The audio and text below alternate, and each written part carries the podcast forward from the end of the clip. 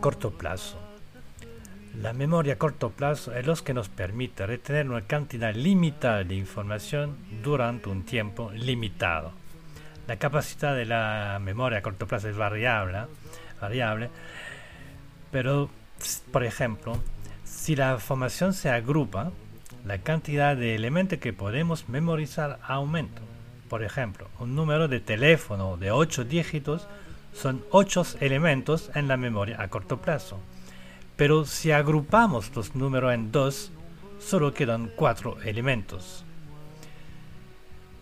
La capacidad es variable, pero más o menos en cada persona es 7 elementos, con más o menos 2. Es decir, que entre 5 y 9.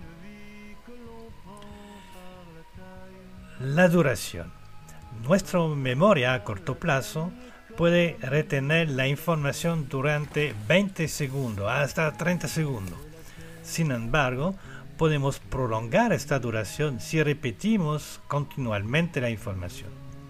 La memoria a corto plazo actúa como un de las puertas de acceso a la memoria a largo plazo.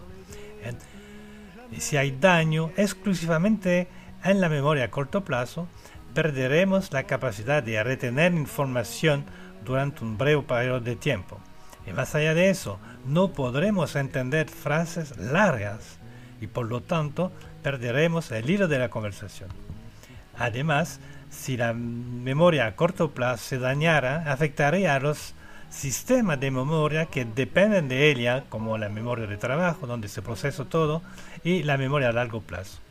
Si no somos capaces de retener información en la memoria a corto plazo, la memoria de trabajo no podrá utilizar dicha información y así la generación de nuevos recuerdos se vería afectada, ya que el paso de la información de la memoria a corto plazo a la memoria a largo plazo se dañaría.